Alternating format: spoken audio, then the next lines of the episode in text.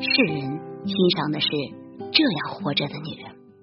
我看到过这样的一句话：“你是什么样子的，生活就会是什么样子。”人活着不仅是一种存在方式，更是一种经历和感悟。对于一个女人来说，最好的生活状态，大概就是做一个随着时间流逝而越发有魅力的人。看自己的风景，走自己的路，坚守自己的方向，理解他人的不同。那我们如何做到能让所有人都来欣赏呢？应该是这样的：第一呢，再愤怒也不要大吼大叫，保持冷静。大道理是人人都懂，小情绪实在是难以控制。但是最害怕的就是控制不住情绪，还以为自己是真性情。一个女人如果脾气喜怒无常，遇事靠自己的音量来取胜，就算你自己的长相再漂亮，能力再出众，也会让人敬而远之。再好的福气也都留不住。安妮宝贝在《春燕》中说：“高级的情感最终形成精神和意识，低级的情感最终沦为脾气和情绪。成熟女人最基本的情商，应该是懂得与情绪和平共处，保持冷静。她知道如何在工作中自信出色。”从而获得领导的赏识，升迁也会更加的顺利。她懂得如何处理复杂的人际关系，从容不迫，还让人感到舒服和可靠。她知道如何获得长辈的关爱、丈夫的尊重和孩子经营好亲密关系。这样的女人，无论和任何人打交道，都能获得一片赞誉。遇到再难的事情，都能跨过去。在人生的各个阶段都能遇到贵人相助。第二条，生活自律、简单干净。其实年纪越大，女人的脸就越是生活的真实写照。年轻的时候，即使不施粉黛，也依然可以依靠天然的优势成为一个美人。可是随着年纪的增长，还能时刻保持干净的容貌。良好形象的女人，靠的不是掩盖的脂粉，而是骨子里的自律。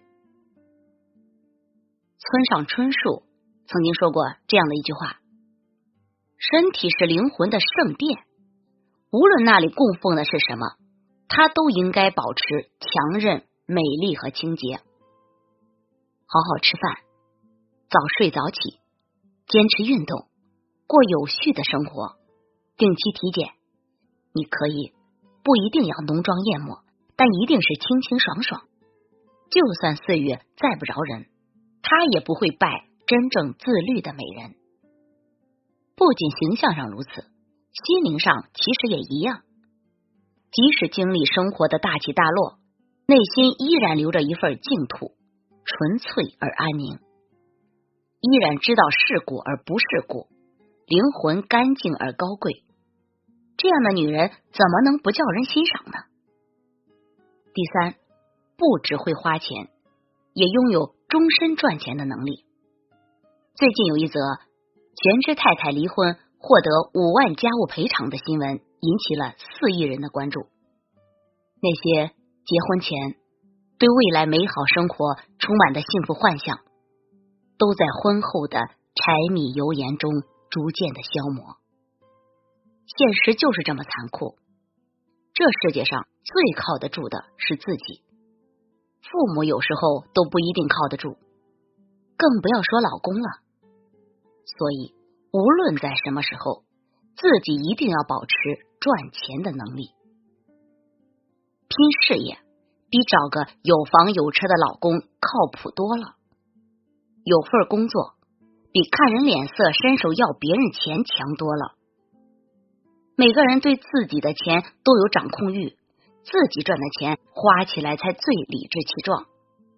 而且，一个女人有赚钱能力和有个男人愿意给她花钱是完全截然不同的感受。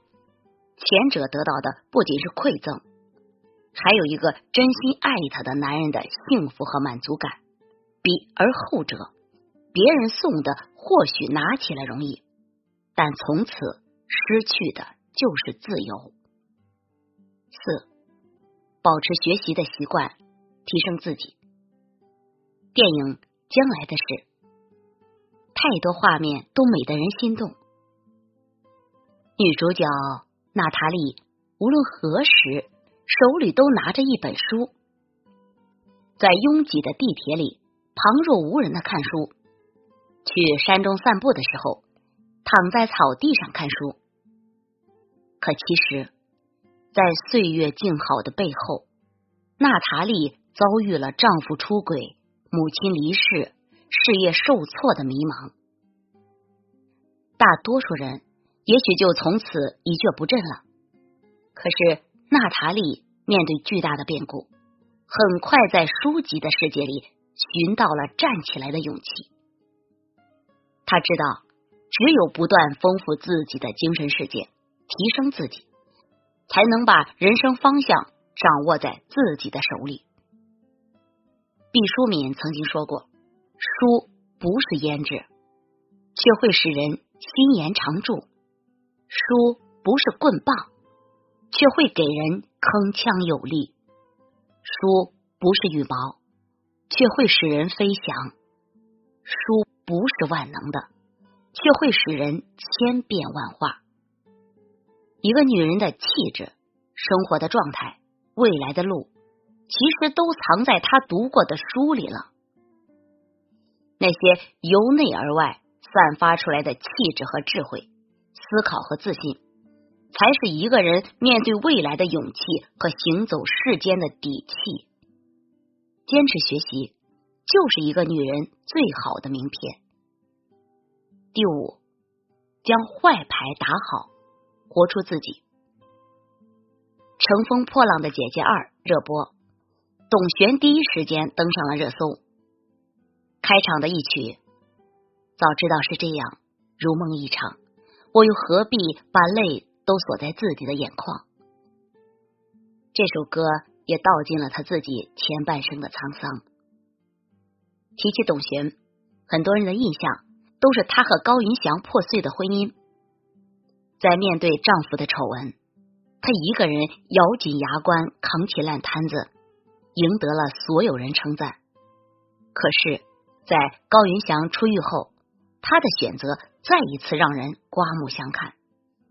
他选择了离婚，而现在的他依旧热爱生活，坚持自己喜爱的事业，享受闲暇的亲子时光，也真正活成了自己的依靠。其实人生在世，无非就是经历一些是非，明白一些道理，然后活出自己。而一个女人的责任，也从来不是柴米油盐相夫教子。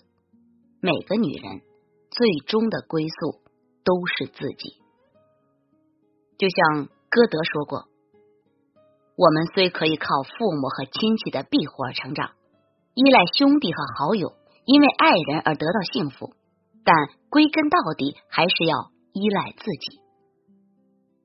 与其等着别人来爱你，不如自己努力爱自己；等着别人接纳自己，不如自己先欣赏自己，活出自己，才能无所畏惧。第六，人生是一场修行，而年龄只是符号。无论在什么年纪。只要律己修身，调整自己的状态，找到理由继续前行，不愧于心，无悔于行，活出自己喜欢的模样就足矣。愿我们都能不负余生，活出自己最好的人生。